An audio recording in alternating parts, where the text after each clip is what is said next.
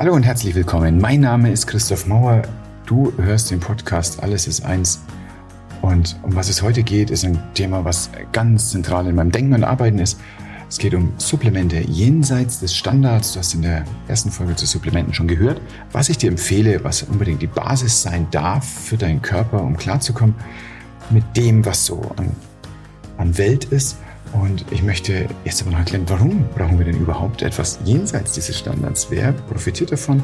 Wer möglicherweise nicht? Und wie profitiert er davon? Du wirst also deinen Körper, deinen Geist, deine Seele besser verstehen. Das will ich auch. Und ich nehme dich mit auf meine Reise aus dem, was ich gelernt habe im Studium, aus dem, was ich seitdem gelernt habe und aus, äh, auch hin zu dem, was ich die ganze Zeit lerne.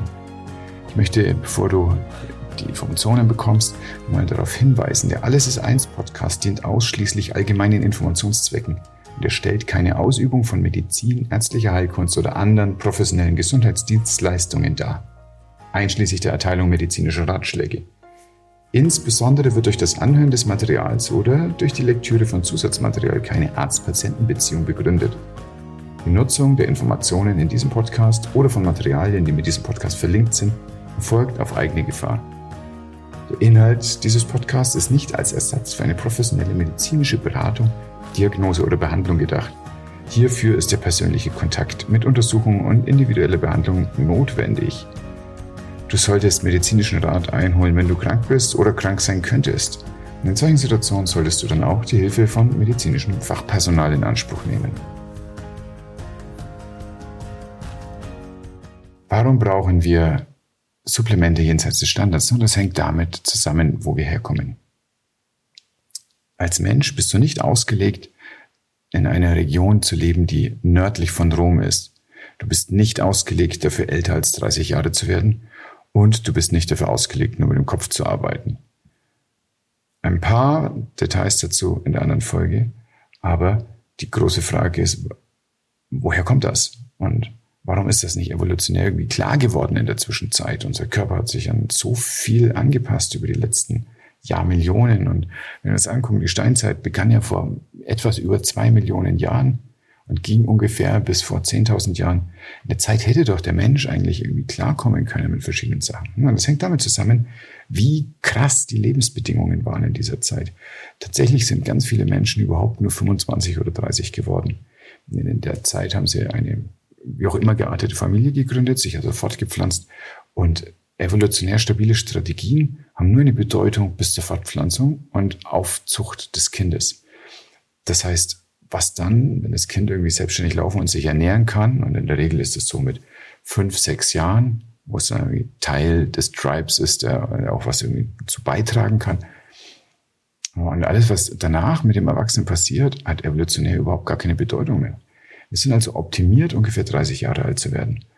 Wenn wir uns anschauen, was in diesen zwei Millionen Jahren, bevor wir hier saßen und äh, darüber nachdenken können, was so alles passiert war, was für Bedrohungen auf unsere Menschen zukamen, als allererstes Verletzungen. Dann kamen Infektionen dazu. Und als wir das so geklärt hatten, die Verletzungen über die Kriegschirurgie und dann später über die Unfallchirurgie ja, eigentlich hauptsächlich die Unfallchirurgie, als die Infektionen geklärt wurden mit dem, dass es Antibiotika gab, so etwa in der Mitte des letzten Jahrhunderts, dann hatten wir erstmal Lebensspanne genug, um richtige Zivilisationskrankheiten zu bekommen. Da konnten wir fett werden, da konnten wir Gefäße verkalken, konnten Gefäße innen drin Fett ablagern. Passiert in ganzen Haufen. Und sogar wenn du dich da anstrengst und wenn du eine Lebensführung hast, die dich weitgehend vor Zivilisationskrankheiten bewahrt, und du wirst richtig alt, dann gibt es immer noch die Möglichkeit, dass du Krebs bekommst. Und da gibt es ganz, ganz wenig Wege raus. Denn das hängt damit zusammen, aus was wir aufgebaut sind. Wir sind kohlenstoffbasierte Wesen und oxidieren Sauerstoff. Und diese Kombination führt ganz zwangsläufig zu DNA-Schäden. Und DNA-Schäden machen Mutationen. Mutationen können Krebs machen. Wenn wir also alle so gesund leben würden, dass wir 150 Jahre alt werden würden, dann hätten wir alle Krebs am Ende dieser Zeit. Tatsächlich ist es so, dass je älter wir werden, Krebs auch immer langsamer arbeitet und ganz oft sterben wir einfach an irgendwas anderem und haben halt zufällig Krebs. Heute soll das nicht das Thema sein. Heute müssen auch nicht Verletzungen, Infektionen das Thema sein, sondern mit denen kommen wir durch die westliche Akutmedizin inzwischen sehr gut klar.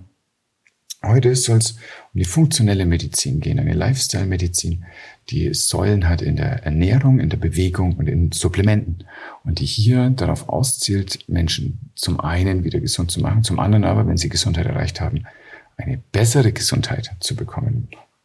Was ist das? Das musst du für dich definieren. Was möchtest du denn haben als Leistungsfähigkeit, als körperliche Leistungsfähigkeit? Möchtest du mit 100 noch Kniebeugen machen können? Das klingt ein bisschen abstrakt, aber lass mich anders fragen. Möchtest du in der Lage sein, deinen Urenkel mit 100 noch hochheben zu können, wenn er auf dich zurennt und dich anlacht? Das ist eine ganz konkrete Vorstellung und das ist ein konkretes Ziel, auf das sich hinarbeiten lässt. Das funktioniert aber nicht, wenn du einfach nur vor dich hin oxidierst und dann mit 99 darüber nachdenkst, es wäre doch ganz schön, wenn du nächstes Jahr noch Kniebeugen machen könntest. Die funktionelle Medizin, wie ich sie in meiner Praxis lebe, hat vier Gleichgewichte. Zum einen so ein Gleichgewicht der Zellen. Das heißt, was ist innen drin? Irgendein Schrott, der sich vielleicht ablagert. Aber auch, was ist außen? Was ist im interagierenden Spiel über die Membran? Wie ist die Membran? Welche Fluidität hat das Öl, aus dem unsere Membran aufgebaut ist, oder das Fett? Das zweite Gleichgewicht ist das der Durchblutung. Das heißt, wie wird denn Blut mit allen Nährstoffen, mit allem Sauerstoff überhaupt zu den Geweben hintransportiert, wo es von Belang ist, also den Erfolgsorganen. Wie wird es auch wieder wegtransportiert und dann damit in Kopplung geschaltet? Wie funktioniert denn das lymphatische System? Wie werden da Stoffe zurückgebracht und was kann es hier für Schwierigkeiten geben?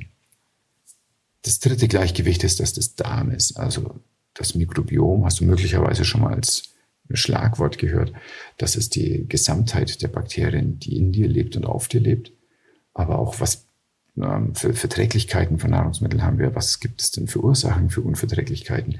Wie lässt sich das so hinbekommen, dass du aus dem, was du in Speisebrei in dich hineinstopfst, das Maximale rausholst? Und das vierte Gleichgewicht ist das der Botenstoffe. Und mit Botenstoffe meine ich zum einen die Neurotransmitter, also die Botenstoffe, die im Gehirn zwischen Nervenzellen hin und her arbeiten. Da gibt es verschiedene und es gibt verschieden wichtige und dann die Hormone, also das, wie das Hirn mit dem Rest des Körpers arbeitet und, und kommuniziert. Und wie teilweise auch der Körper nach oben kommuniziert. Meine Sicht auf Neurotransmitter hat sich in den letzten Jahren substanziell erweitert. Und zwar nach einem Kollegen Braverman, einem New Yorker Arzt, der vor schon einigen Jahrzehnten eine Theorie entwickelt hat, eine Hypothese, und ich möchte das betonen, das ist eine Hypothese, die extrem gut für mich funktioniert, die aber in manchen Punkten natürlich mit dem, was wir derzeit in der westlichen Akutmedizin haben, gar nicht so zwingend in äh, Einklang zu bringen ist.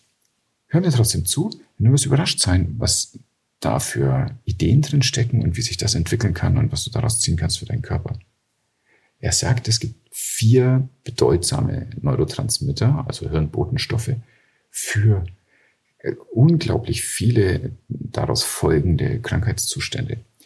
Der erste Transmitter, von dem er überzeugt ist, dass er große Bedeutung hat, ist Dopamin. Das hast du möglicherweise schon mal gehört im Zusammenhang mit Suchtverhalten oder mit deinem Internetkonsum. Ganz konkret kennt man das aber auch zum Beispiel bei Parkinson, wo die dopaminergen Nervenzellen untergehen und dann Bewegungssymptome kommen. Für ihn ist Dopamin verantwortlich für die Spannung der Neuronen. Das nächste ist Acetylcholin, eher unbekannt im normalen Sprachgebrauch. Acetylcholin ist für ihn zuständig für die Geschwindigkeit der Reizleitung im Gehirn. Dann GABA. GABA kennst du, das ist ein äh, du kennst den Namen möglicherweise nicht, aber du kennst die Funktion. Wenn du Alkohol trinkst, dann wird der GABA-Rezeptor angesprochen und die nachgestalteten Chloridkanäle werden aktiv und viel von der Alkoholwirkung ist da. Und tatsächlich ist es so, dass Menschen, die einen GABA-Mangel haben, häufig Alkohol trinken, um die Wirkung von GABA zu simulieren. Das ist, muss ich dir vielleicht kein großes Geheimnis verraten, eine eher dysfunktionale Art und Weise, einen GABA-Mangel zu bekämpfen. Denn Alkohol ist, ah, tut mir fast ein bisschen leid, aber es ist ein Nervengift. Und ich weiß, dass es ganz lecker schmeckt in ganz vielen Zubereitungen, aber es ist ein Nervengift und soll ganz vorsichtig dosiert werden oder gar nicht. Für ihn ist GABA verantwortlich für den Rhythmus der Nervenzellen. Und zuletzt Serotonin, das kennt man dann doch und das ist das, der Neurotransmitter, der Glückseligkeit verspricht. Und es gibt in der Debatte über Depressionen eine ganz wichtige Rolle für Serotonin, die noch nicht so endgültig geklärt ist und nicht ganz so einfach ist, wie wir uns das bisher immer gedacht haben. Aber Serotonin ist von großer Bedeutung. Und für ihn ist Serotonin verantwortlich für die Synchronizität. So vor allem das Abstimmen der Orchestrierung der einzelnen Neurotransmitter, aber auch ganzer Regionen oder übergeordneter funktioneller Zentren im Kopf. Du kannst einen ersten Hinweis darauf haben, wie äh, du vom Typ her bist. Und so ist deine, ist deine Idee. Du kannst entweder einen ähm, bestimmten Typ haben oder einen bestimmten Mangel haben und eins von beiden. Nee, du hast immer einen bestimmten Typ und du hast in der Regel einen bestimmten Mangel. Und diese Kombination macht dann körperliche, aber auch mentale Symptome. Und dann kristallisiert das immer besser, je härter der Mangel ist. Und es lässt sich zusammenbringen mit dem, wie der Typ ist. Das heißt, du kannst Dopamintyp sein, Acetylcholintyp, GABA-Typ oder Serotonintyp. Und du kannst einen Mangel in einem oder allen oder keinen dieser Transmitter haben. Und natürlich ist es bedeutsam, wenn du einen Dopamintyp hast und Dopaminmangel hast, dann lohnt sich das auch, das ganz konkret auszugleichen. Und es geht über Nahrung und es geht über Supplemente. Und dein Gehirn macht das schon über Nahrung. Denn es gibt so einen, den Begriff des Cravings, also das Verlangen nach bestimmten Nahrungsmitteln. Und vielleicht kennst du das, dass du manchmal abends ein Bedürfnis hast, zum Beispiel Junkfood in dich zu stopfen. Das weist darauf hin, dass du einen Dopaminmangel hast. Das heißt nicht, dass das eine richtig geile Idee ist, Junkfood zu nehmen, aber es funktioniert, weil damit Dopamin freigesetzt wird. Ist die Kombination aus Kohlenhydraten und ähm, Natrium, also Kochsalz, die da drin höher enthalten ist als in anderen Nahrungsmitteln. Und dein Körper lernt das kennen im Verlauf deines Lebens. Und dann sagt der Mensch, ich habe hier eine Wahnsinnsidee, isst doch mal dies und jenes. Und äh, das würde mir helfen.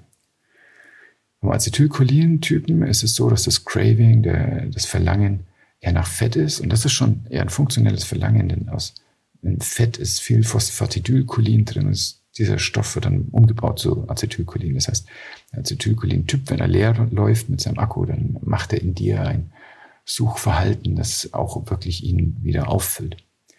Beim GABA-Typen ist es ganz ähnlich. Der hat auch ein ganz funktionelles Craving, der, der möchte gerne Eiweiß. Und, äh, in allen eiweißreichen Nahrungsmitteln ist Glutamin enthalten, also L-Glutamin, das wird dann weiter abgebaut und ist letztlich dann das, was zu GABA im Hirn verarbeitet wird. Das ist also ganz pfiffig vom Körper auch, das so zu machen. Und dann gibt es noch Leute, die wollen Kohlehydrate haben, wenn sie ein Verlangen bekommen. Und damit werden die Serotoninspeicher in den Nervenzellen geleert und in der Synapse, also in, diesen Kommunikationsspalten zwischen den Nervenzellen, ist dann der Serotoninspiegel höher und genau das möchte der Körper erreichen. Das habe ich gerade schon gehört und ich habe es so ein bisschen äh, zögerlich formuliert. Also die, die Speicher werden einfach nur geleert. Das heißt nicht, dass da irgendwie klug nachgebaut wird. Serotonin wird aus einer bestimmten Aminosäure ausgebaut. Das ist das Tryptophan. Und das muss halt in ausreichender Menge zur Verfügung stehen. Da ist gar nicht viel notwendig, aber da sein muss es eben. Kohlenhydrate machen nur eine Speicherentleerung. Das heißt auch eine dysfunktionale Art, wie dein Körper aber gelernt hat, wie er was bekommt. So kannst du also schon ein bisschen einen Hinweis drauf bekommen, über äh, welchen, über welches Verlangensmuster äh, du normalerweise läufst, wenn du, wenn du mit deinem Akku leer bist, welcher Typ denn deiner sei. Und der erste Schritt ist auch tatsächlich immer über die Ernährung zu gehen. Dopamin, das L-Tyrosin hergestellt, das heißt, du brauchst eine eiweißreiche Diät. Ob das Fleisch ist oder ob du dich vegan ernährst, das ist völlig egal, es muss Eiweiß da sein. Acetylcholin holen wir uns aus guten Fetten, das sind Algenöl zum Beispiel, Avocados oder Nüsse. GABA-Typen mögen eine Regenbogendiät, also möglichst viele verschiedene Farben, alle Farben des Regenbogens. Erkläre, im Regenbogen ist kein Weiß enthalten. Das heißt, die Regenbogendiät ist eine, die ohne weißes Mehl auskommt. Und der GABA-Typ mag das auch gar nicht so sehr. Also er isst es gern, aber das ist nicht gut für ihn und für seinen GABA-Haushalt. So sagt Braverman. Und Serotonin, ich habe es gerade schon angedeutet, wird aus dem Eiweiß hergestellt. Das heißt, eine eiweißreiche Diät ist gut. Das ist schon insgesamt Eiweiß gute Sache, Fette gute Sache, Kohlenhydrate nicht essentiell. Braucht kein Mensch, streng genommen. Nicht extra zumindest. Und äh, Braverman selber hat schon eine ganze Liste von Substanzen geschrieben für jeden einzelnen Typ, die supplementiert werden können, um die natürlichen Prozesse, beispielsweise eben den Umbau von L-Tyrosin zu Dopamin, noch zu unterstützen. Und diese Substanzen sind in der Biohacking-Szene bekannt als Adaptogene. Adapto heißt, es ist eine Adaption des Körpers, die dabei entsteht. Und Gen ist immer hinten dran, wenn irgendwas generiert wird, also erzeugt wird. Das heißt, es sind, sind pflanzliche Substanzen, die dazu führen, dass wir besser adaptieren an die Umwelt, also letztlich Resilientmacher oder aber eben Verbesserer von dem, was an Kreisläufen in unserem Körper ist und wo wir hinwollen. Und nicht nur hat äh, Braverman das beschrieben und auch eigene Produkte entwickelt, sondern bei Inner Vitamins gibt es auch Produkte. Und ich möchte gar nicht so im Detail darauf eingehen, denn es ist extrem schwierig, äh, gesundheitsbezogene Aussagen über Nahrungsergänzungsmittel zu machen. Ich lade dich herzlich ein, mir eine E-Mail dazu zu schreiben und ich kann dir darüber viel, viel mehr erzählen. Schreibe an christoph innervitamins.de, Christoph mit CH und PH und innervitamins, so wie du es denken würdest.de. Und dann gibt es Informationen für dich. Außerdem wirst du in dieser Folge in den Show Notes einen Link finden zu einem nach Braverman entwickelten Test. Und wenn du den ausfüllst, und es dauert so 20, 25 Minuten, weil du wirklich viele Fragen beantwortest, die sich auf dein körperliches Befinden, auf dein mentales Befinden, auf dein soziales Befinden und Interaktionen alles beziehen und daraus dann einen Wert ausspuckt. Zum einen, welcher Typ bist du und zum anderen, welche Menge hast du. Und das läuft dann bei mir auf. Wenn du das über den Link machst, bekomme ich diese Ergebnisse und kann dir direkt eine Information dazu geben, so dass du was damit anfangen kannst. In diesem Zusammenhang möchte ich nochmal betonen, es ist ganz schwierig, gesundheitsbezogene Aussagen über Supplemente in deutschen Medien zu publizieren. Es ist sehr, sehr einfach, in einem persönlichen Gespräch das zu machen, denn da darf man sehr viele andere Sachen sagen. Wenn ich hier über Supplemente spreche, dann werde ich erklären, welche Studien es gibt und mit welchen Substanzen das ist. Und dann ist es deine Aufgabe herauszufinden, wo gibt's die. Und äh, möglicherweise ist es so, dass du das, was du suchst, bei Inner Vitamins findest. Aber ganz sicher werde ich nicht sagen, dieses und jenes Produkt hilft bei dieser und jener Krankheit. Denn das ist im Großen und Ganzen verboten. Es gibt da von der EU so eine Health Claims Verordnung und die ist äh, recht alt und seitdem auch unverändert. Und es gibt auch ganz bestimmt Leute, die das wollen, dass das so bleibt.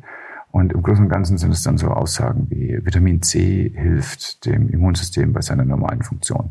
Und man darf dann auch von diesen Formulierungen kein Wort abweichen. Ähm, es ist schon, also ein großes Glas Wasser hilft dem Immunsystem auch bei seiner normalen Funktion. Ich bin also gar nicht so ganz glücklich mit den Möglichkeiten, die es da gibt. Auf der anderen Seite bedeutet es auch, dass äh, nicht jeder, der irgendwie Lust hat, irgendwas in eine Dose reinzupacken, dir das dann verkaufen kann und dir erzählt, das hilft gegen diese und jene Krankheit. Es bleibt nichts anderes übrig.